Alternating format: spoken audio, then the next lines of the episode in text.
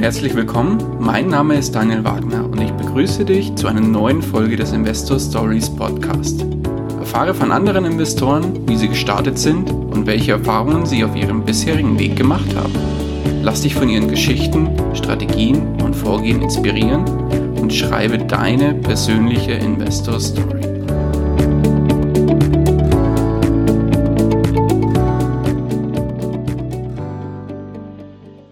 Bevor wir zur eigentlichen Podcast-Folge kommen, möchte ich dir noch kurz unseren Werbepartner vorstellen. Diese Folge wird dir präsentiert von OnVista. Beim Finanzportal OnVista erhältst du nicht nur aktuelle Informationen rund um das Thema Börse und Geldanlage, sondern hast darüber hinaus noch die Möglichkeit, dir ein kostenloses Musterdepot einzurichten. Damit kannst du schnell und einfach verschiedene Anlagestrategien testen oder dein Echtgelddepot spielerisch abbilden. Außerdem kannst du dir Notizen zu deinen Kauf- und Verkaufsentscheidungen machen und erhältst alle relevanten Nachrichten zu all deinen Werten. Die Einrichtung des Musterdepots dauert maximal eine Minute und hast du das Ganze dann eingerichtet, kannst du dein Musterdepot über die OnVista App jederzeit im Blick behalten. Den Link zur Einrichtung des Musterdepots findest du unter www.investor-stories.de slash onvista oder im Blogbeitrag zu dieser Folge. Und jetzt wünsche ich dir viel Spaß bei der kommenden Podcast-Folge. Hallo und herzlich willkommen zu einer neuen Folge des Investor Stories Podcast. Heute zu Gast bei mir Frederik Engels. Grüß dich, Frederik. Hallo, Daniel. Schön, dass du da bist und dir die Zeit nimmst. Erstmal beste Grüße nach Hongkong. Bei dir ist es heute ein bisschen später, bei mir ist es jetzt gerade kurz nach 3 Uhr nachmittags. Bei dir müsste es dann kurz nach kurz 9 nach, sein. Kurz oder? nach 9, genau, richtig. Sechs Stunden zurzeit Sommerzeitunterschied. Sehr gut, okay. Frederik, würdest du dich unseren Hörern ganz kurz vorstellen und erzählen, wer du bist, was du machst? Ja, hallo, ähm, ich bin, ich sag mal, Frederik Engels oder auch äh, Dr. Engels. Ich bin in Hongkong äh, schon seit äh, über oder acht Jahre um den Dreh. Ich ähm, habe meinen Doktor hier in Hongkong gemacht in Chemie und Nanotechnologie und ähm, was ich zurzeit mache, ich habe ein Medizintechnik-Startup hier in Hongkong, das ich gegründet habe. Ich unterrichte an der Universität Entrepreneurship und bin sonst noch relativ aktiv in der Startup-Szene, ähm, bin auch Speaker teilweise in Hongkong und ja, natürlich auch Investor. Mhm. Sehr gut. Ja, und deswegen bist du ja auch hier heute im Investor Stories Podcast. Da geht es so ein bisschen auch um deine Geschichte, wo du gestartet bist und wie du dahin gekommen bist, wo du heute stehst. Lass uns doch mal die Uhr so ein bisschen zurückdrehen und ja, erzähl doch mal, wie das bei dir losging, dass ja, das Thema Investments für dich zum Thema wurde. Ja, also es ist theoretisch war es schon, als ich noch nicht mal 18 war, ich sag mal eher Teenager-Time. Ich weiß nicht mehr ganz genau, wie ich dazu gekommen bin. Es war irgendwie immer diese Idee ein wenig, ähm, ich sag mal, ich war immer sehr relativ sparsam, meine ganze Familie auch ähm, eher Geld gespart. Die einzige Sache, wo wir Geld ausgegeben haben, waren Urlaube, beziehungsweise schon äh, vor 20, 30 Jahren sind wir auch oft, ich sag mal, schon geflogen, ähm, wo, ich sag mal, waren auf Mallorca, wo quasi was noch gar keiner hin war oder, oder generell nach Amerika etc. Das heißt, äh, generell sehr sparsam von der Familie her und dann habe ich immer überlegt, ja, wie kann man, ich sag mal, sein Geld vermehren. Ich weiß nicht mehr, wie ich drauf gekommen bin. Man war bei der Sparkasse, man hat damals noch dieses Knacks Kinderkonto bekommen, dies und jenes. Dann gab es diesen Sparkassentag oder Kindertag, wo man dann immer noch paar Prozente mehr oder paar Euro mehr bekommen hat. Das fand ich immer relativ toll. Und seitdem war irgendwie immer, dass ich ja sparen, sparen, sparen, beziehungsweise ähm, dann irgendwann auch das Investieren entdeckt hatte. Und da ging es eigentlich schon vor 18 los, dass ich dann den Aktienmarkt für mich entdeckt habe. Und genau, da habe ich, glaube ich, sogar, bevor ich 18 war, durch meine Mutter die meine erste Aktie gekauft, was ähm, Apple war. Oh, okay. Darf ich fragen, wie alt du jetzt bist? Ähm, jetzt bin ich 30, genau. 30, okay. Das heißt zwölf Jahre ungefähr. Und nee, Quatsch, du hast ja gesagt, vor 18 ging es ja eigentlich da los. Genau, ein bisschen, ich sag mal, mit so 16, 17 Jahren, denke ich so circa, dass ich da so, ja, richtig. Okay. Und das heißt, wann hast du dann, sage ich mal, das erste Geld investiert, wirklich mit dem Gedanken, ich will aus dem Geld mehr machen, als es jetzt ist? Also es war wirklich schon, ich sag mal, ich, ich habe irgendwie gemerkt, ähm, ja, ich hatte, ich hatte, um ehrlich zu sein, nie irgendwelche Apple-Produkte, aber welche in meiner Klasse hatten so die ersten iPhones und die, die oder erst erstmal die iPods kamen ja raus und irgendwie hatte ich dann mir die Börse mal angeschaut, dies und jenes und kommt hier und da mal was, was mit über die Börsen, in der Tagesschau oder wo auch immer, Und genau, da habe ich irgendwie mal so geschaut, Apple, die, die Firma kannte ich einfach. Ähm, alle fanden Apple cool, die iPods, die, die, ich sag mal, die coolen Kids hatten die iPods. Und da habe ich dann irgendwie, ich habe mal meine Mutter auch überredet, irgendwie dann ganz normal über die Sparkasse die Aktien zu kaufen.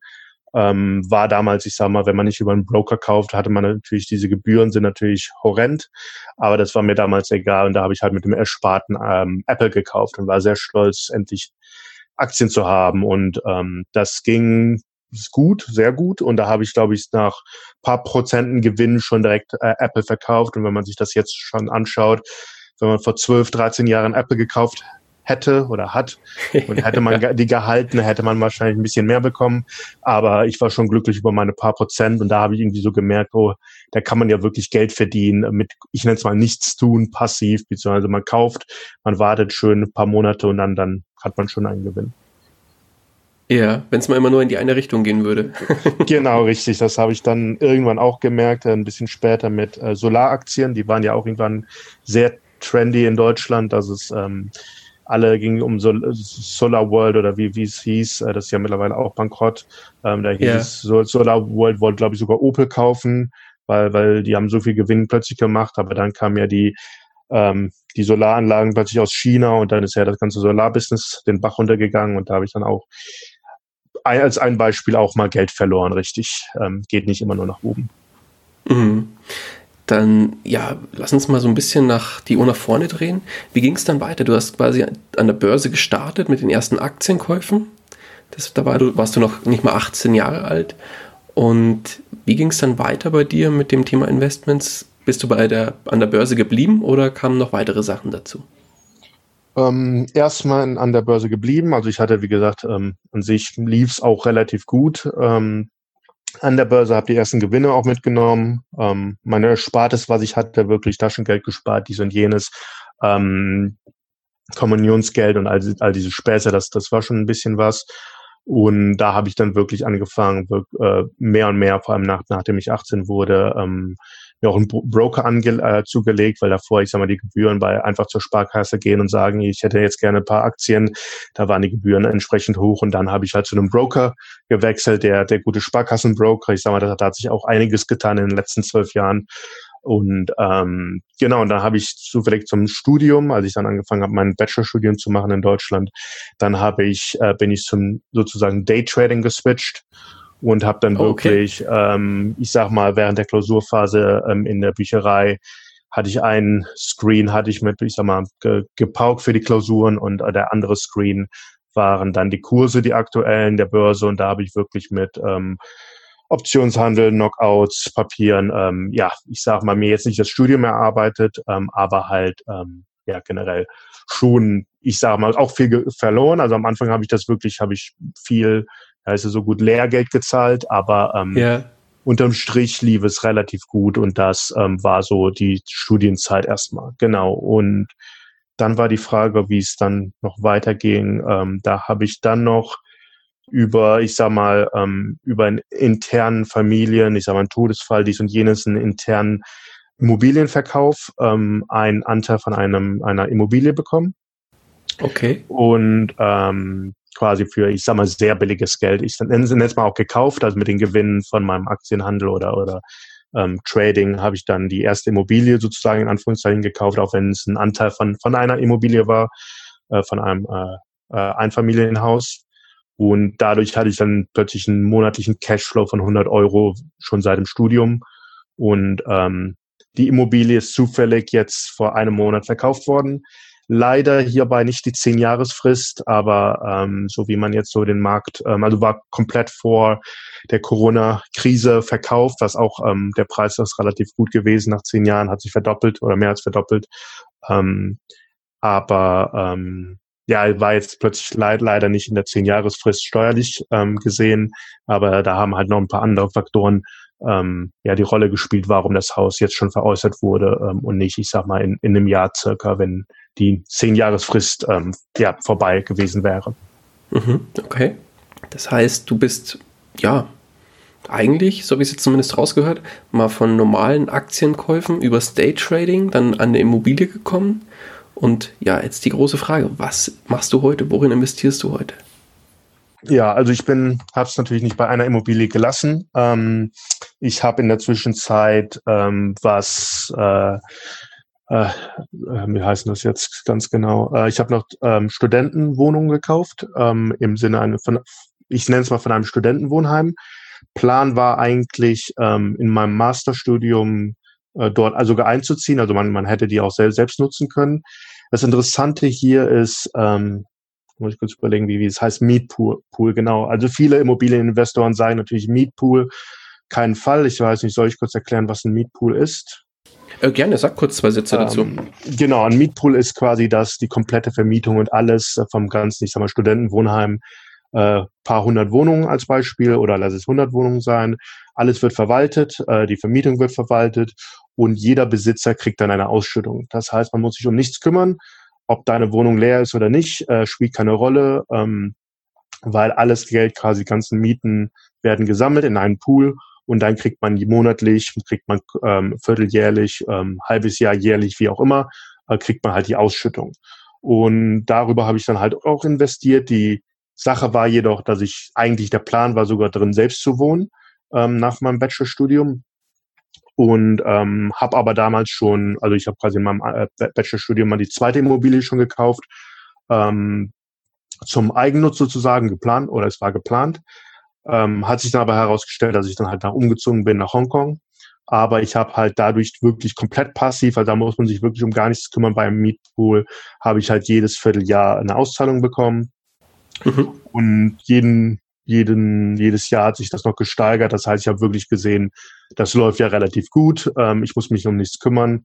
Ähm, also keine der Immobilien ähm, war komplett alles passiv. Logum, theoretisch sind Immobilien auch nicht kein passives Investment, auch wenn es viele natürlich sagen.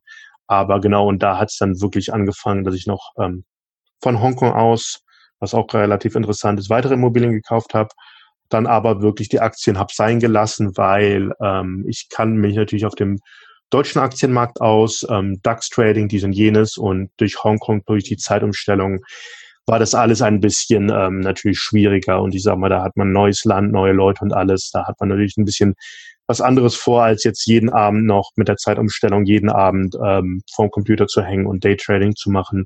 Und daher habe ich dann erstmal wirklich eine Zeit lang eher nichts gemacht, beziehungsweise mehr Geld gespart und genau, richtig. Das war so erstmal stepwise die nächsten Schritte. Mhm. Okay, das heißt, wenn man jetzt von oben auf dein Gesamtportfolio draufschaut, was befindet sich da alles drin? Ähm, das ist eine gute Frage. Ähm, genau, in, in der Zwischenzeit habe hab ich noch Crowd-Investment entdeckt. Da bin ich selbst jetzt noch aktiv, auch wenn ich es ein bisschen kritischer mittlerweile sehe ähm, weil dadurch, dass ich in Hongkong irgendwann ein Startup gegründet habe, war einfach diese Sache Startup Investments, ich sag mal, wenn man das von Angel-Investoren über Venture Capital, über uh, Private Equity so sieht, äh, fand ich das auch sehr interessant. Äh, jetzt 2020 mein Portfolio, ähm, auch als Tipp, äh, was mache ich? Ich mache jeden Monatsersten mache ich eine komplette Portfolioübersicht. Wirklich in einer großen Excel-Tabelle, das mache ich schon seit 2015 mache ich das. Jeden Monat wirklich schauen, wie viel Geld ist wo. Äh, wird, glaube ich, auch von, ja, ob man es jeden Monat machen will oder nicht, alle, alle, alle Vierteljahr, alle einmal im Jahr, das sei mal dahingestellt. Und da wirklich schreibe ich genau auf, wie viel habe ich ähm, in, auf meinen Bankkonten in Hongkong, in, in, in Deutschland, wie sind meine Kredite, meine Immobilienkredite, wie sind meine Crowd Investments. Ich habe, wie gesagt, äh, habe ich ja vorhin schon gesagt, Edelmetalle. Ich habe Gold und Platin, auch wenn sich Platin jetzt zurzeit nicht so gut entwickelt hat im Vergleich zu Gold. Und dann habe ich natürlich neben den Immobilienkrediten auch meine Immobilien. Ähm, jetzt muss ich mal überlegen, jetzt habe ich, wie ich, wenn man von oben drauf schaut, ähm, okay, 50 Prozent Immobilien, 42 Prozent Crowdfunding, ähm, 2 Prozent Edelmetalle, 2% Aktien und dann 4% Cash, wobei, wie gesagt, der Cash äh, wird sich auch noch leicht die nächsten Tage verändern, wenn der Immobilienverkauf jetzt, also ist schon durch, aber ich warte halt noch auf, auf, das, auf das Geld. Nee, perfekt. Okay, dann haben wir das zumindest einen Überblick. Also bei dir ist dann Crowdfunding tatsächlich sehr hoch äh, bewertet oder sehr hoch dabei. Genau, ähm, richtig. Bevor wir aber da nochmal tiefer drauf eingehen, ähm, ja, habe ich mir noch aufgeschrieben, dass du noch eine ganz interessante Geschichte bezüglich dem Thema Broker kündigen hast. Deswegen Erzähl genau. dir ruhig kurz. Richtig. Also ich hatte, wie gesagt, ähm, als ich dann wirklich angefangen habe mit Daytrading und dies und jenes, habe ich mir dann halt irgendwann auch einen, ich sag mal, richtigen Broker natürlich zugelegt und ähm, hatte da aber auch dann ein Aktiendepot mit dabei. Und als ich nach Hongkong gezogen bin, dann habe ich Aktiendepot, habe ich Aktiendepot gelassen, habe dann noch relativ wenig gemacht, weil ich dann erstmal, ich sage natürlich als, ich nenne es mal Doktorand, dann hat man jetzt auch ähm, hat man Verdienst, aber ist ja jetzt auch nicht so, dass man so, einen, so einen großen Reibach macht. Äh, Hongkong ist eine sehr teure Stadt. Ähm, ich sag mal, ich habe es ja schon gesagt, was für Mieten man hier teilweise zahlt. Der Quadratmeterpreis zahle ich zurzeit 45 Euro. Sehr ähm, sportlich, selbst für ja. mich hier aus Nähe München. ja, und ich wohne noch außerhalb. Das heißt, ähm, als Beispiel, ein Kumpel von mir zahlt 4000 Euro ähm, Miete im Monat oder, oder, oder um den Dreh sogar noch 5000 Euro Miete. Ähm, also das sind hier wirklich Preise, die sind nochmal komplett anders. Und ähm, ich habe mir auch, ähm, okay, okay, die Story kommt vielleicht auch noch später mit Immobilien in Hongkong, kann man ja auch noch drüber reden. Ähm, mit dem Broker, genau, da habe ich halt wirklich nichts mehr getan mit, ähm, mit Aktien, sondern weil ich mir halt einfach Immobilien gekauft habe in Deutschland. Und da hat der Broker mir äh, zufällig, ich habe ähm, Alibaba gekauft. Ähm, Alibaba kennt man natürlich äh, mittlerweile weltweit. Ich habe es ähm, ähm, gekauft nach dem IPO. Und da habe ich, ähm, ich weiß nicht, für, für ein paar tausend Euro, lass es sein, äh, Alibaba-Aktien gekauft, habe liegen lassen, super entwickelt, 100% schon Gewinn gemacht. Und irgendwann, ja, kam irgendwie in, bei meinen Eltern oder wie auch immer ein Schreiben, dass der Broker mir nicht gekündigt hat, weil ich irgendein Dokument nicht unterschrieben habe, was man braucht, weil Alibaba ja in Amerika beim Nasdaq gelistet ist. Ja, und dann hat der Broker mir gekündigt. Und was passiert dann? Sind, sind all meine Aktien ähm, ans deutsche Finanzministerium gegangen. Ach, äh, da, da dachte ich, weil an sich sind es ja meine Assets, das ist mein Eigentum, die können das ja jetzt einfach nicht einfach verkaufen. Das heißt, meine Werte sozusagen, meine Aktien sind dann ans deutsche Finanzministerium gegangen. Und ja, dann durfte ich mich halt mit denen äh, über ein paar Monate rumschlagen, weil ähm, die waren es auch ein bisschen, okay, was machen wir jetzt? Also die kennst natürlich die Fälle auch, ähm, aber weil ich halt in Hongkong saß, war es nochmal ein bisschen gesonderter Fall. Aber ich habe denen irgendwann gesagt, alles einfach verkaufen, das ist es, und dann mein Deut ein Hongkong-Konto schicken, die was auch immer bei rumgekommen ist. Und genau, und so lief es dann ab, dass dann ich dann erstmal für ein, zwei Monate nee, nicht Monate, Jahre gar keinen ähm, Broker hatte und erst vor einem Jahr wieder angefangen habe, mir einen Hongkong-Broker zu holen und dann ähm, ja quasi langsam wieder anzufangen. Aber hast, hast du nicht, du hast doch die deutsche Staatsbürgerschaft, oder? Genau, ich habe genau. Es ging aber halt darum, dass also der, der Broker hat mir nicht nicht gekündigt, weil ich äh, im Ausland wohne, sondern einfach, weil ich dieses Dokument nicht unterschrieben habe, das irgendwie mich befugt, äh, amerikanische Aktien zu halten oder irgendwelche Regularien, wie auch immer. Und darum haben sie mir gekündigt. Aha, sehr suspekt.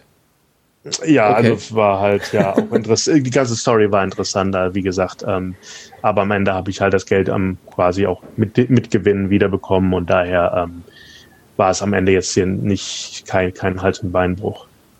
Ja, trotzdem ärgerlich, dass man dann im Prinzip die ganze Zeit hinterherlaufen muss.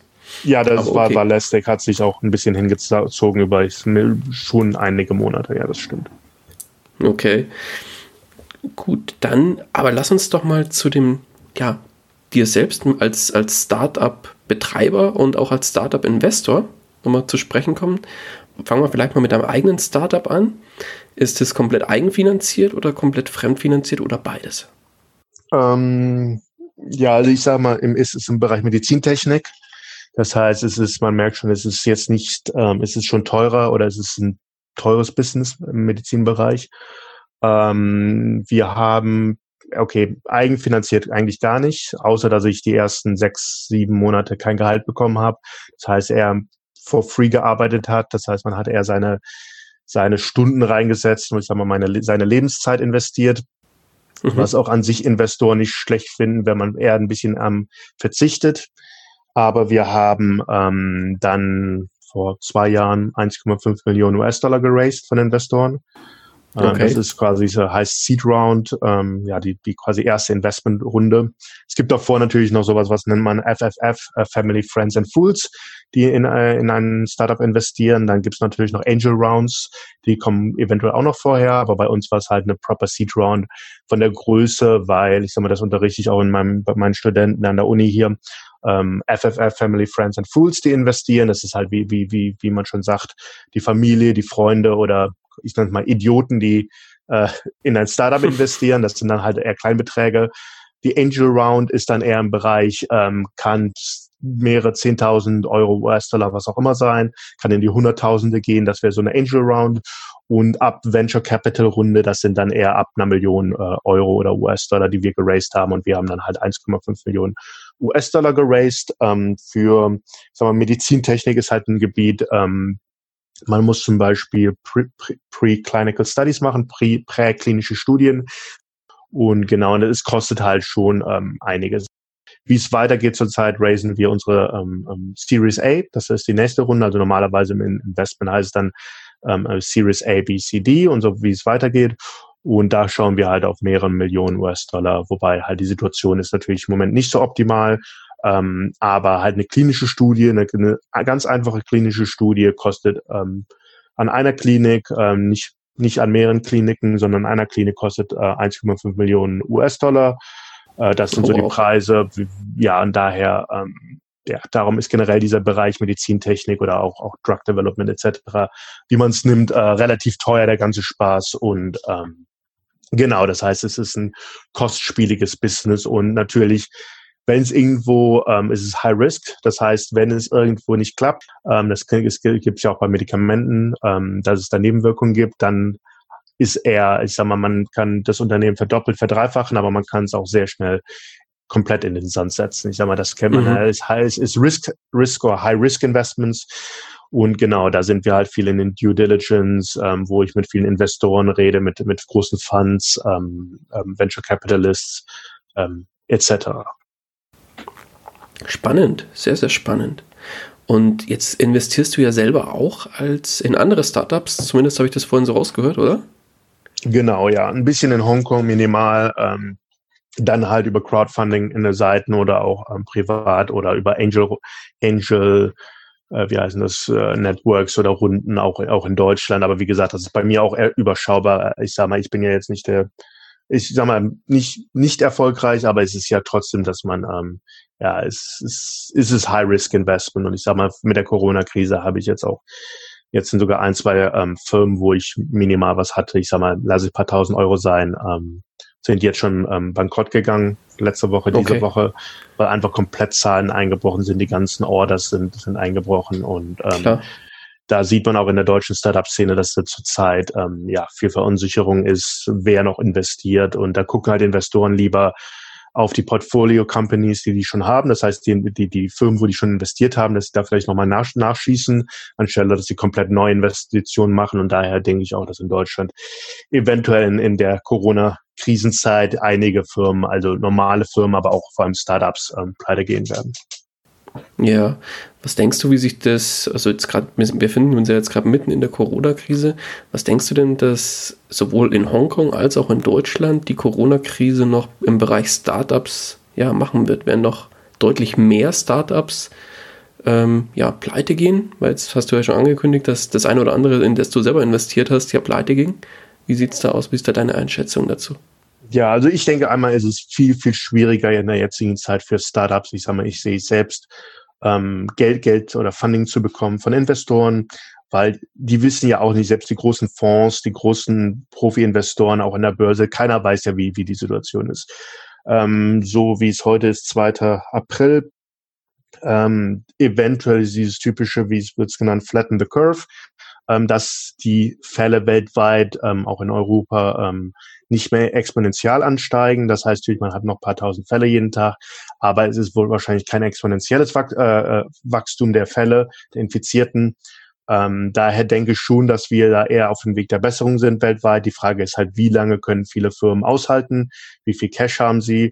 Und wenn man vor allem in diesem typischen Startup-Bereich ähm, schaut, diese Burn Rates, die manche Firmen haben, was ich auch idiotisch finde, die fast stolz sind, vor allem in, in Amerika, Silicon Valley, wo die stolz sind, jeden Monat eine Million Euro oder US-Dollar rauszuhauen.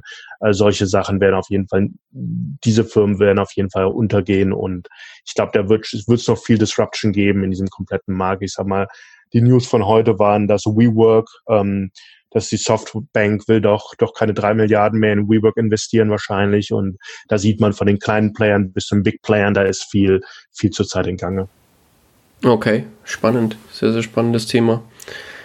Dann, ja, dann würde mich mal interessieren. Du hast ja gesagt, du bist auch als Dozent an der Uni tätig für Entrepreneurship beziehungsweise auch für Startup-Tätigkeiten.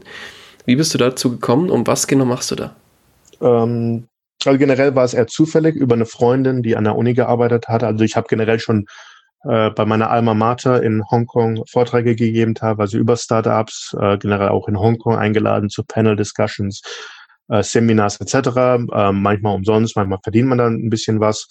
Ähm, aber ähm, dann habe ich über eine Freundin wurde ich zu einer Business Plan Competition eingeladen in, in, in, an einer Uni, wo ich quasi ähm, Judge war, also ähm, wie heißt das?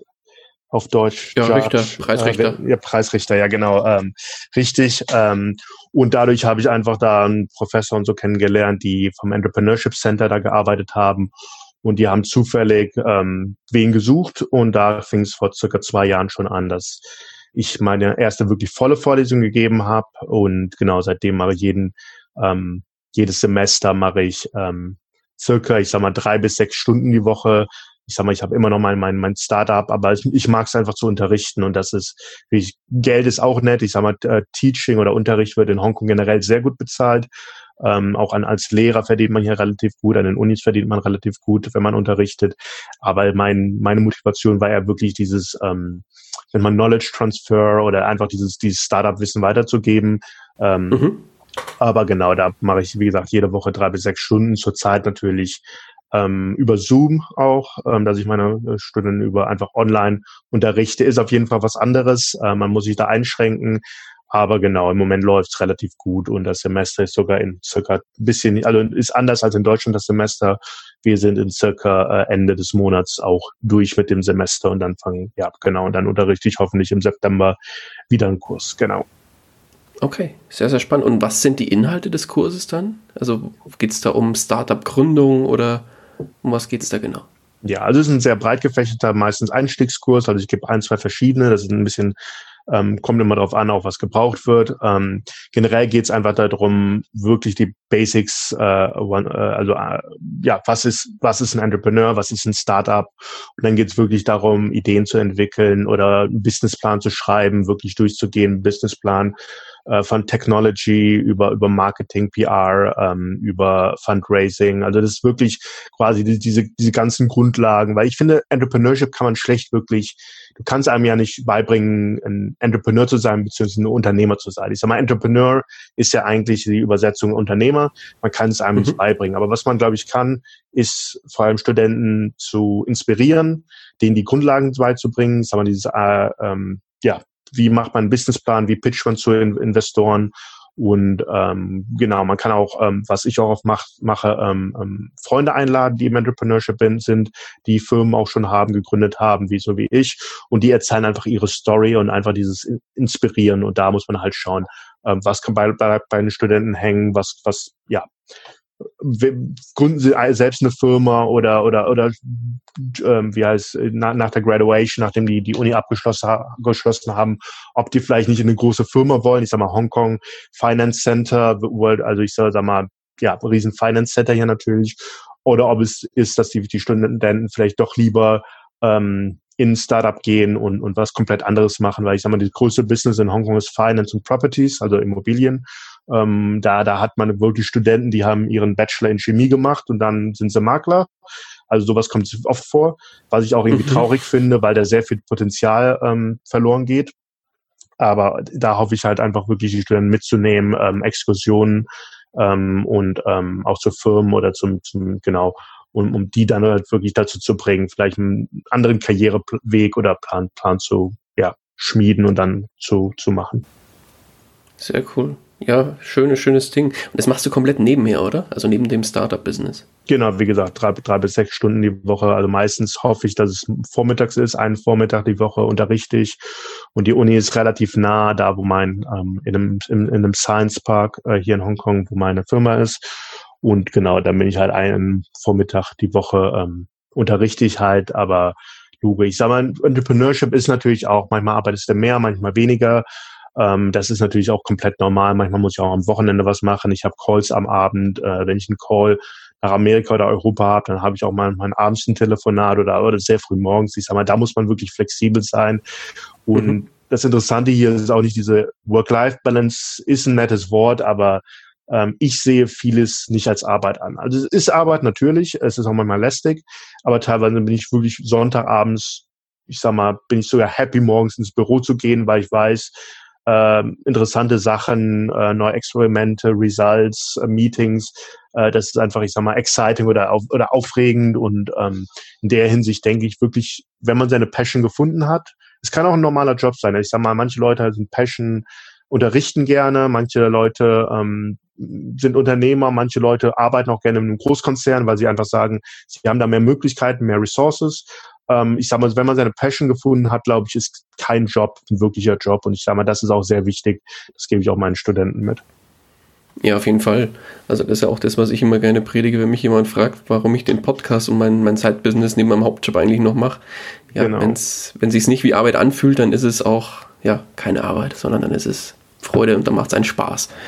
So soll es sein. Ja, ähm, was ich jetzt noch ganz spannend finde, du hast vorhin noch erwähnt, ähm, das Thema Immobilien in Hongkong. Da würde ich jetzt gerne noch mal ein bisschen tiefer einsteigen, weil du ja selbst sagst, die, die Preise, sowohl bei den Mieten als auch wahrscheinlich auch bei den Kaufpreisen, die sind da im Vergleich zu Deutschland und anderen Städten exorbitant hoch. Wie sieht es da bei dir aus? Investierst du nach wie vor noch in Immobilien und falls ja, auch in Hongkong? Ähm, okay, äh, Immobilien generell ja. Also ich habe jetzt leider die letzten zwei Immobilien habe ich 2018 gekauft, weil einfach 2019 ich sage jetzt mal einfach mal, ich habe es nichts gefunden. Ich sage mal, durch die Entfernung bin ich halt wirklich, ich habe fast alles nur über ImmoScout gefunden. Ähm, dieses typische und mittlerweile sind die Preise natürlich auch in Deutschland sehr teuer geworden. Ähm, und da habe ich ja wirklich in 2019 auch ein, bisschen nicht mehr diese Zeit gehabt, mich da reinzuknien. Ähm, daher habe ich jetzt länger nicht, nichts mehr in Deutschland gekauft. Es geht aber, also man, man kann wirklich von Hongkong aus in Deutschland kaufen äh, kann ich vielleicht auch noch äh, drauf eingehen. Mhm. Ähm, ein, okay, kann ich ja eigentlich direkt machen. Ähm, Klar, gerne. Die, die Sache ist natürlich, wer besichtigt Also ich gucke mir halt, wenn ich eine Immobilie finde online, die wirklich mir zusagt, ähm, erstmal Kontakt mit dem Makler. Rufe ich auch teilweise an. Ich sage mal, mittlerweile kann man ja über WhatsApp-Calls, ähm, über Skype kann man ja auch eine Rufnummer anrufen. Und ähm, genau, dann wird es einmal geschaut, Kaufpreis alles okay, ähm, Rendite okay, Lage okay, ähm, vermietet, nicht vermietet. Und da habe ich halt ein bisschen die Hilfe, dass ähm, wenn ich nicht zufällig dann auch weiß, dass in einem Monat fliege ich nach Deutschland oder in zwei Monaten, äh, das ist nämlich auch schon vorgekommen, ähm, dass meine Eltern da sehr offen sind, auch vielleicht auch Interesse haben und da auch mal zu einer Immobilie in, in, im, im, im Gebiet, wo sie wohnen oder wo ich herkomme, ähm, auch einfach mal ähm, hinfahren, sich die angucken und mir dann halt auch Fotos schicken oder auch sagen, was für ein Gefühl sie haben. Und darüber habe ich mittlerweile, ich, äh, so viele Objekte sind es jetzt nicht. Wie viele habe ich denn hier jetzt? Eins, zwei, drei, vier, fünf, sieben Stück. Genau, sieben Objekte habe ich zurzeit in, in Deutschland. Und genau, und alles andere auch ähm, mit der Sparkasse. Ich bin immer noch bei meiner gleichen Sparkasse ähm, weil es halt teilweise auch schwierig ist, sich bei einer anderen Bank vorzutreten oder sich vorzustellen, dass äh, man kommt aus Hongkong.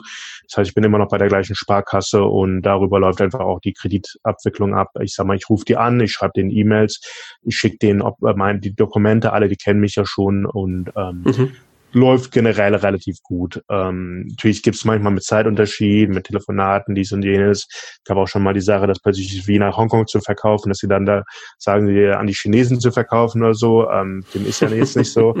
Aber ähm, und mit, der, mit dem Notar, die Sache ist, man muss eigentlich gar nicht zum Notar, das wissen auch viele nicht. Ähm, ich kriege einfach den Vertrag zugeschickt, ich muss dem quasi abnicken schon, dass ich sage, okay, passt für mich.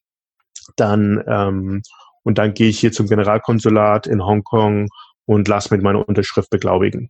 Kostet vielleicht noch ein paar Euros mehr und dann schicke ich die einfach mit einem, mit einem normalen Brief nach äh, zum Notar nach Deutschland und dann hat er halt meine, meinen unterschriebenen Vertrag von mir in Hongkong mit dem Stempel des Generalkonsulats und dann hat sich alles quasi erledigt und gegessen und dann natürlich mit der Schlüsselübergabe, ich sage mal, da sind meine Eltern halt hilfreich ähm, ähm, oder wenn es über einen Mietpool war, dann, dann ging da eh nichts mehr, dann wurde einfach mein Name ähm, quasi der, der Name umgeschrieben auf den neuen Besitzer, ähm, auf mich und dann hat sich das alles. Okay, das heißt, wenn ich das jetzt richtig verstanden habe, kaufst du dann auch nur im ja, näheren Umkreis von deinem eigentlichen Wohnort, damit du ja auch jemanden vor Ort hättest im, für den Fall der Fälle. Genau, richtig. Das ist, ähm, denke ich schon. Also ich werde jetzt nicht äh, plötzlich in, in drei, vier Ecken in Deutschland kaufen, weil ähm, das, wie gesagt, ähm, das macht einfach, sehe ich keinen Sinn. Und das sagen ja auch viele, die, die selbst Immobilien in Deutschland haben, dass sie irgendwie in einer Stunde Radius ähm, da, da sein wollen, falls was ist, mhm. falls der Mieter sonntags anruft und all so Sachen. Und meine Mieter, ich sag mal, ich vermiete eher an Jüngere, weil ich denke, Jüngere sind ein bisschen flexibler, vor allem mit mir. Ähm, ich mache alles über WhatsApp. Ich auch per E-Mail natürlich, ähm, die offiziellen Sachen, aber auch per WhatsApp, WhatsApp-Call, dies und jenes. Und wenn was renoviert werden muss, erneuert werden muss, dann sage ich einfach, ähm, ihr erledigt das, ihr schickt mir die Rechnung. Ich sage natürlich, muss ein bisschen abgesprochen sein, aber generell bin ich da vielleicht auch ein bisschen mehr großzügiger, weil es halt, äh, ja, dass ich da jetzt nicht auf, auf einen Pfennig gucke oder, oder, oder wie heißt das, auf einen Cent oder, oder auf, auf, auf, de, auf den Euro gucke, wenn was renoviert werden muss oder neu gemacht werden muss, weil ich einfach sage, die, die erledigen alles, ähm, ich kriege mir die Rechnung, ich zahle die und dann, dann hat sich das auch. Okay. Ja, sehr cool. Wenn das funktioniert, wunderbar. Was sind da so die Erfahrungen bisher? generell ähm, all, alles, alles gut. Ich sage mal, ich habe einen Mieter, da, der hat halt kleine Kinder, da, ähm, ja, da, da nerven die Nachbarn ein bisschen, dies und jenes, aber ich sag mal, rechtlich gesehen ähm, dürfte ich ihn nicht mal äh, rausschmeißen wegen den Kindern. Ich sag mal, das ist natürlich ein bisschen die Sache jetzt in dem Haus, wo er wohnt, weil da keiner keine Kinder hat. Aber sonst da muss ich halt ein, zwei Telefonate machen, auch mit der Hausverwaltung. Aber generell bisher hatte ich jetzt keine größeren Probleme, wo ich jetzt sage, äh, da hätte ich jetzt unbedingt nächste Woche in Deutschland sein müssen. Und daher, ähm, ja, ich denke, man muss halt schon schauen, mit wem, wem man sich vermietet, ähm, telefonieren, eventuell auch, auch online wirklich schauen. Also ich google die Leute, ich gucke bei äh, Facebook, bei Instagram, wo auch immer, ob ich die irgendwas finde. Und darüber lernt man teilweise auch schon vor allem bei den Jüngeren viel, viel, ähm, ja, was dahinter steht. Und ich hatte auch teilweise Studenten, wo die Eltern dann gewirkt haben. Das heißt, ähm, an sich nie, wirklich nie Probleme gehabt. Ähm, da war halt in, in der Immobilie als Side Story, die jetzt verkauft wurde, die ich halt äh, intern, quasi familienintern gekauft hatte. Meine erste, da gab es halt äh, äh, einige Probleme, nicht gezahlt, dies und jenes, aber da habe ich mich, wie gesagt, persönlich gar nicht drum gekümmert, weil es familiär war. Ähm, die, die Mieter war nicht von der Familie, aber ähm, da hat sich halt äh, Familie drum gekümmert, um die Immobilie. Und da war es für mich trotzdem noch passiv, aber genau das, das gab es auch paar Gründe, dass wir das, ähm, ja, das Objekt auch verkauft haben jetzt, genau. Okay, dann lassen wir mal kurz auf die Immobilien in Hongkong schielen. Genau, also die Sache ist einfach, äh, Hongkong einer der teuersten Immobilienmärkte der Welt. Ähm, gleich auf oder er eigentlich der teuerste weltweit in, in den letzten x Jahren, ähm, teurer als New York, teurer als Wien, äh, Zürich und so weiter. Oder auch München und Frankfurt. Äh, die Sache ist einfach, Hongkong ähm, war eine britische Grundkolonie. Ich sage mal von der Geschichte her, ähm, wurde wann war es, in 96 oder 92, 98, weiß nicht, an, an China zurückgegeben. Aber Hongkong ist halt Special Administrative Region, also das heißt eigentlich Hongkong SAR, äh, China. Ähm, es ist halt eine spezielle Zone ähm, in, in, in, von China, Mainland China, genau wie Macau, wo okay. Glücksspiel herrscht. Ich sag mal auch die, die es nicht wissen, ähm, Las Vegas ist nichts gegen Macau. Macau hat siebenmal den Umsatz wie in Las Vegas. Ähm, das heißt, okay. ähm, da kann man äh, wirklich Las Vegas abschreiben, einfach weil die Asiaten viel mehr um, ja, Gambling machen, weil es für die einfach was Kulturelles auch ist. Ähm, und weil in komplett Mainland China ist Glücksspiel nicht erlaubt. Das heißt, nur in Macau können die ganzen Chinesen ähm, ja, Glücksspiel haben. Ähm, zurück nach Hongkong, wie gesagt, ähm, Kronkolonie, dies und jenes, zurück nach, nach, ähm, nach, an China abgegeben. Die Sache ist, Hongkong hat keinen Platz ähm, Hongkong hat wenig Land in gewisser Hinsicht, sondern sie haben halt viele, viele Berge hier, wenig Land und dadurch ist einfach der, der Property-Markt so extrem teuer geworden. Ähm, es ist ein Weltfinanzzentrum, ähm, viele Experts, viele Foreigner, ähm, ähm, also Ausländer studieren hier, arbeiten hier alles. Und ähm, wir haben halt hier in Hongkong sieben, siebeneinhalb Millionen Leute auf engstem Raum.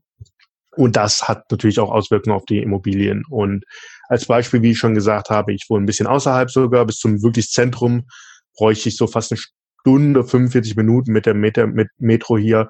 Ähm, ich zahle jetzt, ähm, ja, ich glaube, Umrechnungskurs natürlich immer die Sache. Der Hongkong-Dollar ist an den US-Dollar gekoppelt, was auch sehr interessant ist, auch für mich, ähm, mit Aktien, dies und jenes. Aber ähm, ich zahle jetzt halt 45 Euro pro Quadratmeter und ich wohne auf 35, 35 Quadratmetern mit meiner Frau zusammen. Äh, okay. Das ist natürlich in Deutschland, da denken sich manche, dass das geht ja gar nicht. Aber ich habe halt hier sogar schon im Studentenwohnheim auf noch weniger, auf drei, vier Quadratmetern wirklich gewohnt. Und das Leben spielt sich hier halt viel mehr draußen ab, weil alles so klein ist. Man geht fast jeden Tag essen. Ähm, essen ist relativ günstig hier und man kocht halt viel weniger, ähm, man ist viel weniger drin. Äh, wie gesagt, genau wegen dieser Enge. Und ich sag mal, ähm, Quadratmeterpreise, jetzt muss ich mal überlegen, ein bisschen, also 10.000 Euro pro Quadratmeter sind schon, ja, normal, sag ich mal. Ähm, okay. Ja, und das ist halt, wie gesagt, außerhalb und das Normale. Ähm, die teuersten Wohnungen der Welt äh, sind alle in Hongkong. Ähm, hier werden Immobilien verkauft für, für ja, also ne, wenn du eine große normale Wohnung willst, äh, deutsche Verhältnisse, bist du schon bei einer Million Euro. Das heißt, da sind so die, die Vorstellungen hier. Ich hatte mir überlegt, vor circa, bevor wir umgezogen sind oder zusammengezogen sind, hatte ich mir überlegt, was zu kaufen. Sache ist einfach, wenn man kein ähm, Hongkonger ist, also eine Permanent Residency Card hat, also dass man wirklich, die bekommt man, nachdem man sieben Jahre hier ist, ja. dann zahlt man auf die teuren Mieten nochmal, ich glaube, zehn Prozent Steuern als Ausländer.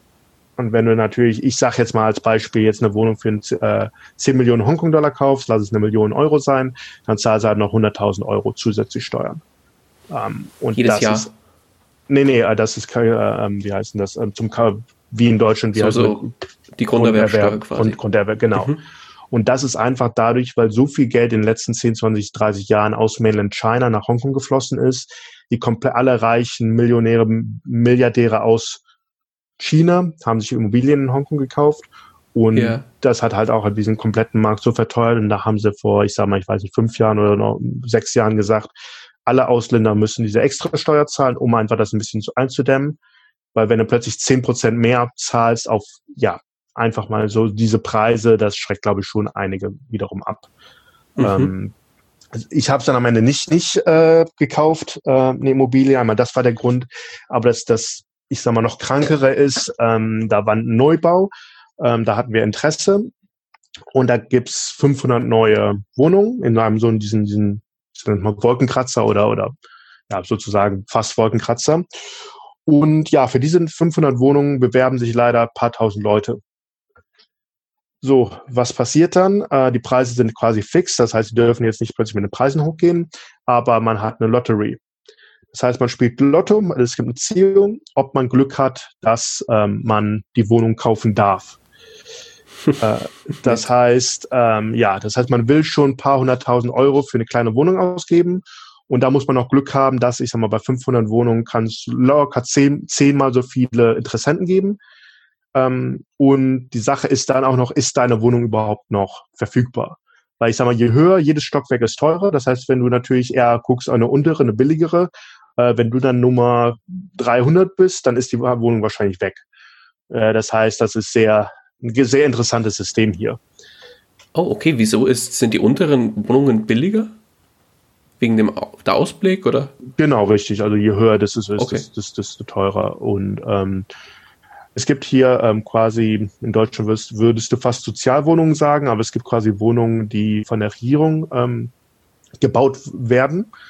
Und ja. das ist eine Art, die sind um einiges billiger. Und ähm, da gibt es auch eine Lotterie. Da ist, glaube ich, der Faktor, wie viele haben sich da letztens beworben? Auf 1.000, 2.000 Wohnungen haben sich 140.000 Leute beworben. Oh, wow. und das ist halt, natürlich, die Wohnungen sind ein Discount, wenn du die wirklich bekommst. Ähm, okay, da gibt es Vorgaben, du darfst noch keine eigene Wohnung haben in Hongkong, dies und jenes. Ähm, aber da sieht man, wie hoch der Demand ist. Und natürlich, wenn so eine teure Wohnung, sag mal, statt einer Million Euro kostet sie fünf Millionen, äh, Quatsch, 500.000. Also statt, ja. äh, dann bewerben sich alle, die halt keine Wohnung haben, noch kein Eigentum haben, egal wo sie in Hongkong ist, die Wohnung. Und das ist halt noch, noch eine extremere Sache. Und da habe ich auch schon ein paar Mal mitgemacht mit meiner Frau, aber kein Glück gehabt. Aber wie gesagt, das, das sind so ein paar Gründe, wo, wo ja, der, der Wohnungsmarkt ist extrem. Aber ähm, die Wohnung, wo wir dann wohnen, da hat er die, hat der Vermieter für, ähm, muss ich mal kurz äh, ausrechnen, für wie viel um den Dreh, ob das stimmen kann. Genau, für 400.000 Euro wahrscheinlich noch ein bisschen mehr gekauft, vor drei Jahren äh, für 35 Quadratmeter. Das sind dann 11.000 Euro der Quadratmeter. Und die Wohnung ist mittlerweile ähm, 600.000 Euro wert. Ähm, nicht, weil sie jetzt schön aufgewertet wurde oder so, das nicht, sondern einfach, weil die Immobilienpreise der letzten Jahre extrem gestiegen sind. Ja, ähm, ja das sind einfach so Sachen in, in Hongkong. Du hast, sag mal, du hast eine Wohnung, zwei Wohnungen abbezahlt, ähm, dann kannst du in Rente gehen.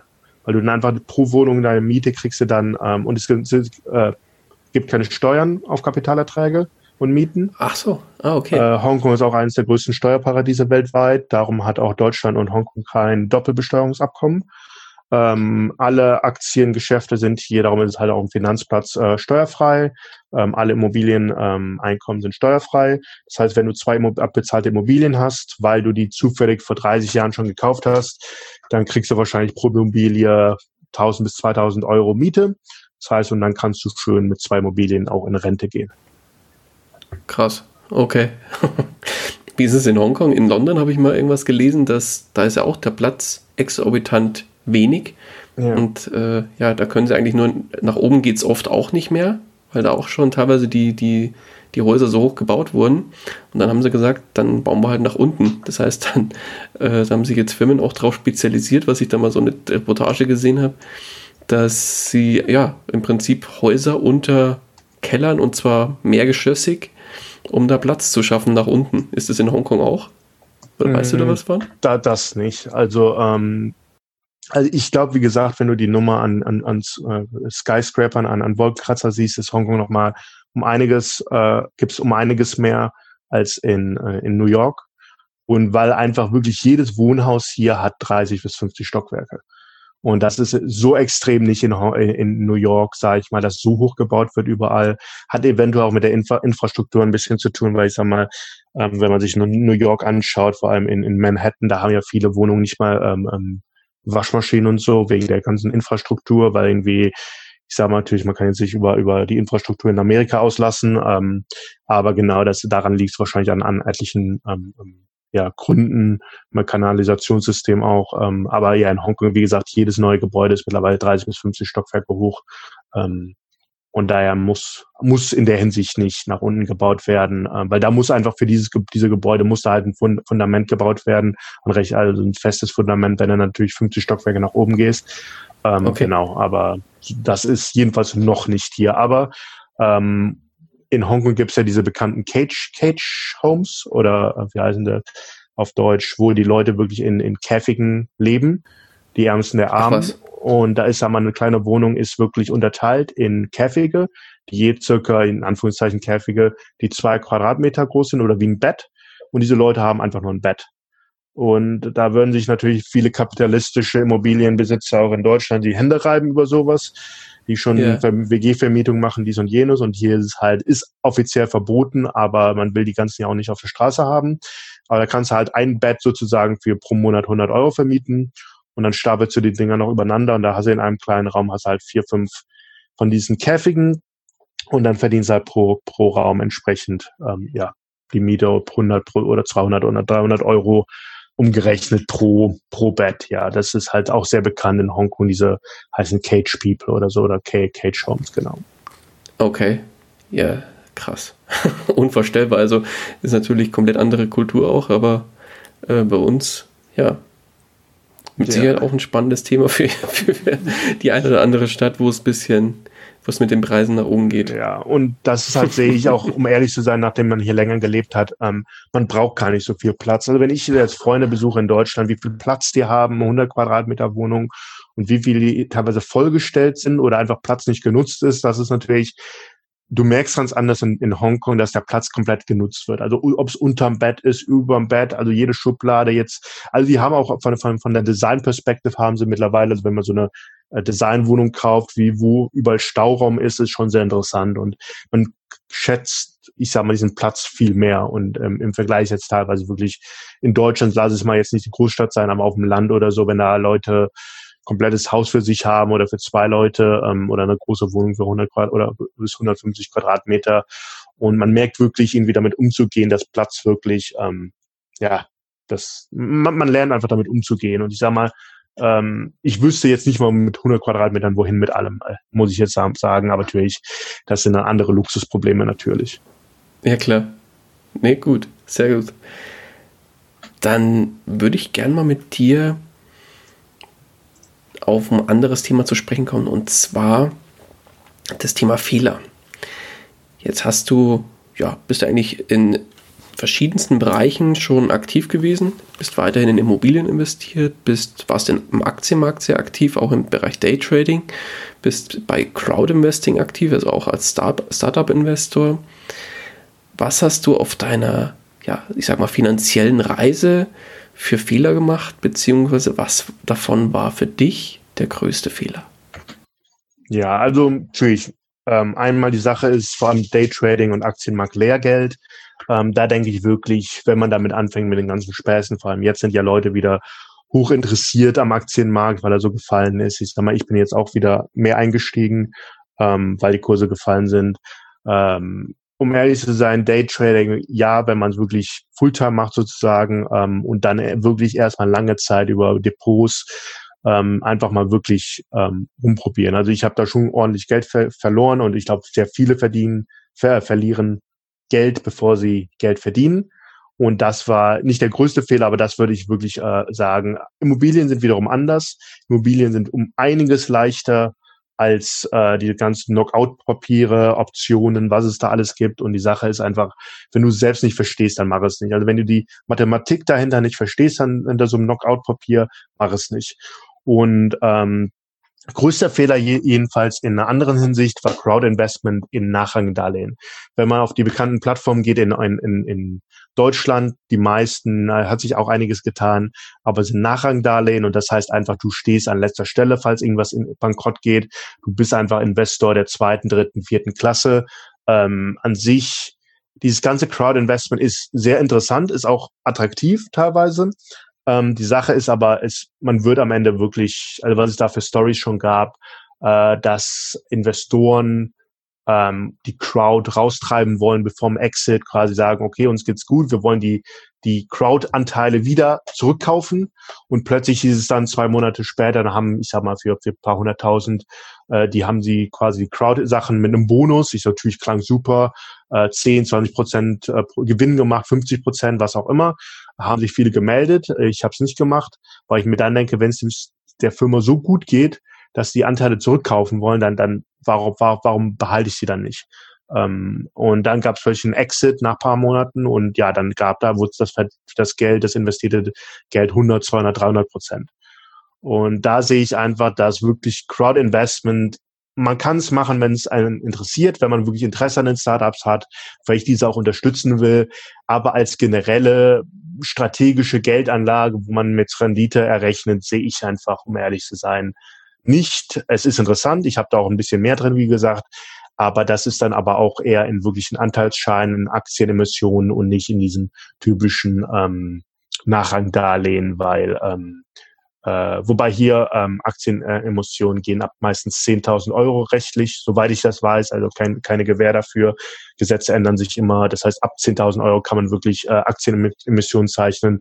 Und ich glaube, darunter ähm, geht es wahrscheinlich nur über die, die Nachrangdarlehen, aber wie gesagt, da kann sich auch wieder was getan haben. Aber da sehe ich eigentlich, da habe ich einfach Sachen verloren, wo ich mir denke, das hätte ich ja Geld verloren, was einfach nicht Dummheit war, aber da hätte man wirklich zwei, dreimal nachdenken sollen, nicht jedem Pitch glauben, da dass ein Investor, äh, nicht ein Investor, ein Startup, Startup einem das, das, das Blaue vom Himmel ähm, erzählt, weil die Sache ist einfach, wenn ein Startup, weil ich bin halt jetzt wirklich in dieser Szene drin in der Materie, wenn ein Startup über Crowd Investment Geld raisen muss, muss man sich erstmal fragen, warum investieren nicht professionelle Anleger?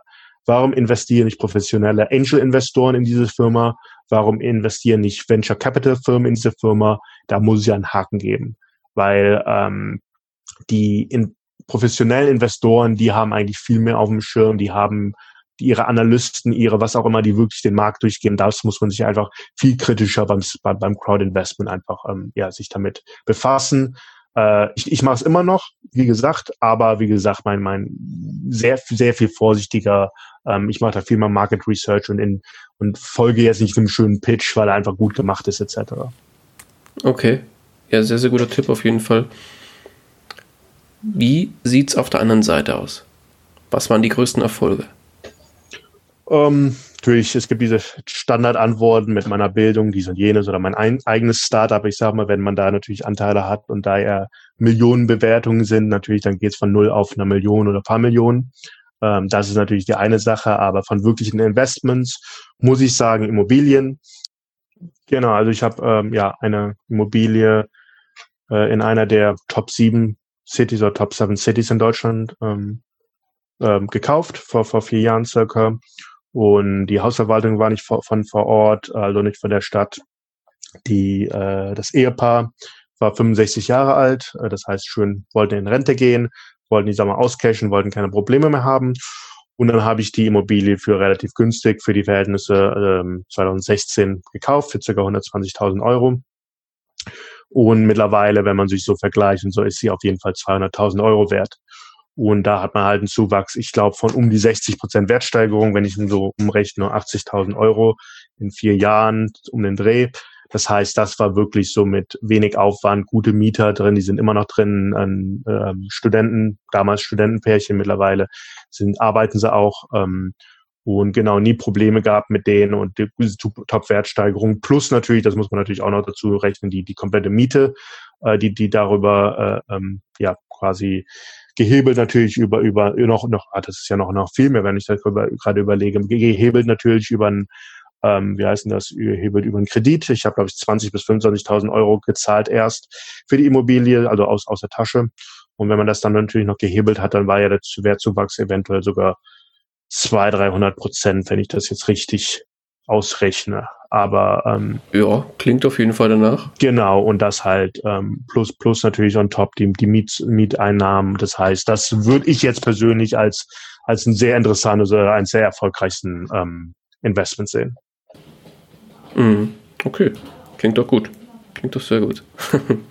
also rein von der monetären Sicht wohlgemerkt. Ja, genau, ja. Dann lass uns jetzt mal die Uhr ein bisschen nach vorne drehen. Lass uns mal so fünf bis zehn Jahre nach vorne schauen. Was sind denn noch deine Ziele, vor allem finanzielle Ziele für die Zukunft? Hm, ja, also ich habe, ich sag mal, immer schon gesagt oder seit ich angefangen habe investieren, so gesagt, ja, mit 30 will ich Millionär werden. Natürlich, das sagt man immer so, so schön leicht, da, da geht es auch immer darum, was ist es Millionär? Ich sag mal, Hongkong-Dollar-Millionär natürlich schon. Ich sag mal, eine Million Hongkong-Dollar sind Pi mal Daumen 100.000 Euro. Ähm, das ist die eine Sache, aber ja, ich habe immer gesagt, ja, ich würde gerne mit 30 Millionär werden. Ähm, du kannst jetzt sagen, habe ich es ja äh, geschafft oder nicht. Ähm, natürlich mit meiner Firma sage ich jetzt einfach mal, äh, wo ich halt Anteile halte, ähm, ja, bin ich auf jeden Fall. Ähm, aber das ist natürlich die Sache. Ich sag mal, die Firma kann auch morgen auf Null sein. Die Firma kann auch in ein paar Jahren äh, x Millionen wert sein und dann habe ich halt, ja, dann kann ich in Rente gehen. Ähm, aber die, das ist halt einfach so eine Sache, dass ich eher, eher sage, ähm, mich weiter mit ähm, Investments zu beschäftigen, äh, verschiedene Investments. Ich finde halt, wie gesagt, auch Firmenbeteiligung, alternative Investments wirklich interessant und in der Hinsicht einfach ähm, Long-Term gehen und nicht dieses äh, Quick, get, get, get rich quick äh, Gedanke, sondern wirklich Long-Term ob es jetzt Dividenden sind, Aktienportfolio, noch einige Immobilien. Ich gucke jetzt quasi mit dem Crash wird es eventuell interessant mit Immobilien auch wieder in Deutschland, dass manche wirklich verkaufen müssen. Natürlich das eine Leid ist des anderen Freud, heißt es ja immer. Und genau, da geht es einfach darum, wirklich was aufzubauen und ähm, finanzielle Freiheit ist das eine natürlich, aber ähm, ich will jetzt auch nicht aufhören zu arbeiten, weil Arbeiten mir einfach Spaß macht, aber in die Richtung einfach solide, sagen wir, Portfolio, das Vermögen aufbauen und ähm, genau in die, in die Richtung soll es so weitergehen. Klingt nach einem Plan. Dann lass uns mal ein kleines Gedankenexperiment machen. Und zwar zum Thema finanzieller Neustart. Stell dir mal vor, du bist morgen nicht mehr du selbst, sondern wachst in einem fremden Körper auf. Diese Person ist fest in einem Angestelltenjob, verdient in Deutschland wohlgemerkt ähm, 1500 Euro netto und hat 10.000 Euro auf der hohen Kante auf dem Tagesgeldkonto. Was dir jetzt komplett auf Null gesetzt wird, ist dein komplettes Netzwerk, das du hast. Was du jedoch behältst, ist dein Wissen, das du dir bis heute aufgebaut hast. Und jetzt müsstest du finanziell komplett bei, also mit den entsprechenden Rahmenbedingungen bei Null starten. Wie würdest du starten? Ähm, na okay, jetzt ist die Sache, habe ich das Wissen meines, ich sag mal, Doktors noch und alles, aber das ist natürlich jetzt die, die andere Sache, natürlich, da könnte man sich überlegen, mit dem Wissen von, ich sag mal, Naturwissenschaften, dies und jenes, könnte man eventuell einen Job wechseln, ähm, weil ich sag mal, Naturwissenschaften, die Jobs werden ein bisschen besser bezahlt. Aber generell denke ich mal, äh, mit 10.000 Euro ähm, ist natürlich nett, ist aber eher noch so ein, ich sag mal, wie heißt das, Lebenspuffer, also einfach noch so, so eine, die Sicherheit, die würde ich jetzt nicht direkt auf den Kopf hauen, sondern eher ein bisschen konservativer anlegen, dass es einfach ein bisschen was bringt und nicht von der Inflation weggefressen wird. Ähm, aber ähm, ich sag mal, Netzwerk habe ich in Hongkong, Netzwerk habe ich nicht in Deutschland oder nicht wirklich. Aber ich denke, ich würde einfach mit dem Wissen auch über Entrepreneurship einfach anfangen, dass ich entweder einen Sidejob äh, mache ähm, im Bereich Startup, Investments, ähm, ähm, unterrichte. Ähm, ich sage mal, in Deutschland werden natürlich viele naturwissenschaftliche Lehrer ähm, gebraucht, die auch von der Industrie kommen. Das sind interessante Optionen, ähm, wenn man wirklich nachweisen kann, natürlich irgendwie, dass man dieses Wissen noch hat ähm, und dann halt wirklich Seminare geben, ähm, eventuell über Social Media. Ähm, wie gesagt, ich gebe jetzt schon, ich unterrichte, gebe Seminare, Entrepreneurship. Ich glaube, über die Schiene würde ich mir erstmal ein bisschen was aufbauen und dann eventuell auch eine, eine Firma gründen, ein Startup gründen mit einer Idee und wenn ich sie selbst nicht habe, dann ein anderes Startup gründen. Vielleicht auch einen der ersten Mitarbeiter, weil das viele auch nicht wissen. Oft kriegen viele der ersten Mitarbeiter bei einem Startup auch statt dem hohen Gehalt kriegen die Firmenanteile und wenn das wirklich was wird, äh, da werden auch noch Mitarbeiter ähm, sehr reich. Also wenn man sich anschaut, Microsoft, dies und jenes, da sind alle ersten Angestellten alles Multimillionäre, weil einfach ihre Aktienpakete oder diese paar Mini-Prozent, 0,1, 0,5 Prozent von Microsoft damals haben sich natürlich super entwickelt und in die Richtung würde ich, glaube ich, auch wahrscheinlich eher gehen, dass ich jetzt nicht mich fokussiere auf jetzt investieren, sondern eher mich fokussiere auf, ich sag mal, ähm, ähm, eigen Self-Development und dann über die Startup-Schiene, äh, Entrepreneurship da mir selbst was aufbaue. Cool. Schön. War ein ganz anderer Ansatz als ja, bisher meine anderen Interviewgäste, deswegen sehr, sehr, sehr spannend. Ja. Dann, Frederik, dann sind wir auch langsam am Ende angelangt. Die Stunde haben wir schon geknackt, wenn ich so auf die Uhr schaue. Ja, das stimmt, ja. Jetzt kommt ein Einsteiger auf dich zu und sagt, Frederik, das ist ja alles ganz spannend mit dem Startup-Thema und so weiter. Ich will mein Geld jetzt anlegen, will das Geld investieren. Welchen Rat kannst du mir mit auf den Weg geben? Was würdest du ihm sagen? Also generell sage ich, Bildung ist das A und O, ähm, auch im Investieren. Das heißt, ähm, als Beispiel, viele finden Bitcoin so toll. Ich weiß generell, was Bitcoin ist. Ich weiß, was die Blockchain ist, aber ich verstehe generell dieses System Bitcoin nicht. Das heißt, ich würde nie in Bitcoin oder Cryptocurrencies investieren. Und so ist es genauso mit ähm, diesem, diesem Daytrading, wenn du keine Optionspapiere verstehst und Knockouts, nicht investieren. Ähm, investiere nur, was du wirklich verstehst. Und selbst wenn du nur sagst, wie ich angefangen habe, ich verstehe Apple, ich verstehe Apple-Produkte, ich sehe Apple-Produkte in den Händen meiner Freunde, da investiere ich. Und das ist halt diese Sache, auch wenn man, ähm, ich sag mal, Aktienpicking oder äh, ja, äh, wenn man in Aktien investiert, in einzelne Unternehmen, guck dir die Aktie an, guck dir wirklich den Unternehmensbericht an. Ähm, natürlich, die ganzen Zahlen sind auch langweilig, aber einfach sich ein bisschen mehr mit der Thematik beschäftigen. Äh, mit Immobilien genauso. Ich sage mal, ich habe auch Bücher gelesen äh, zwischendurch, wo ich wirklich mehr in Immobilien eingestiegen bin. Kauf dir Bücher, Hörbücher, Podcasts, bilde dich erst weiter. Und wenn du es wirklich verstanden hast, ähm, dann wirklich einfach kaufen. Also teilweise ist es auch einfach dieses einfach machen, aber eine Basic Education und eine Basic Knowledge sollte man auf jeden Fall erst mitbringen, sonst, sonst, ja, hat man dieses typische, wie heißt denn das, äh, Lehr Lehrgeld zahlt man, dass man da auf die Schnauze fällt. Ja, jetzt hast du gerade noch das Thema Bücher erwähnt. Hast du da noch ein, zwei Buchtipps zum Abschluss?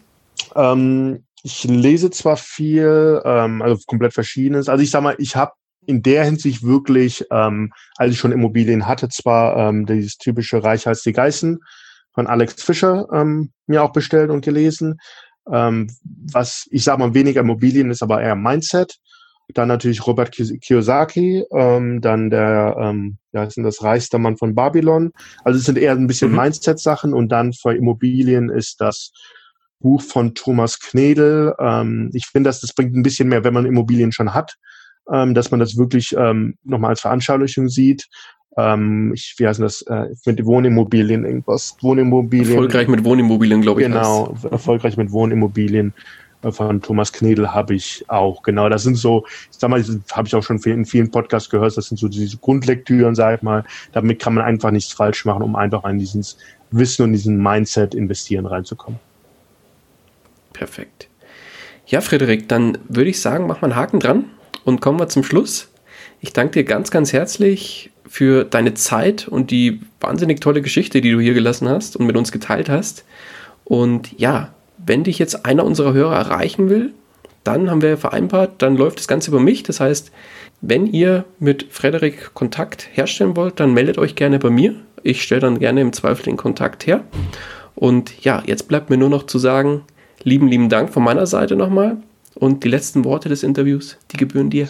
Ja, danke dir, Daniel. Es war, hat mir auch Spaß gemacht. Und ja, ähm, allen natürlich zu der zurzeit eher schwierigen Zeiten in der Corona-Krise. Ähm, viel Glück. Einmal natürlich, Health ist most important. Ich sag mal, dass jeder gesund ist. Und dann natürlich auch in jeder Krise steckt ein Gewinner. Und ich denke, jetzt sind, ist eine sehr interessante Zeit zu investieren. Schaut euch die Märkte an auf Möglichkeiten im Bereich Immobilien, im Bereich Aktien, ETFs etc. Und daher ja viel Gesundheit und gute Investments. Danke dir. Mach's gut. Ciao, ciao. Ciao.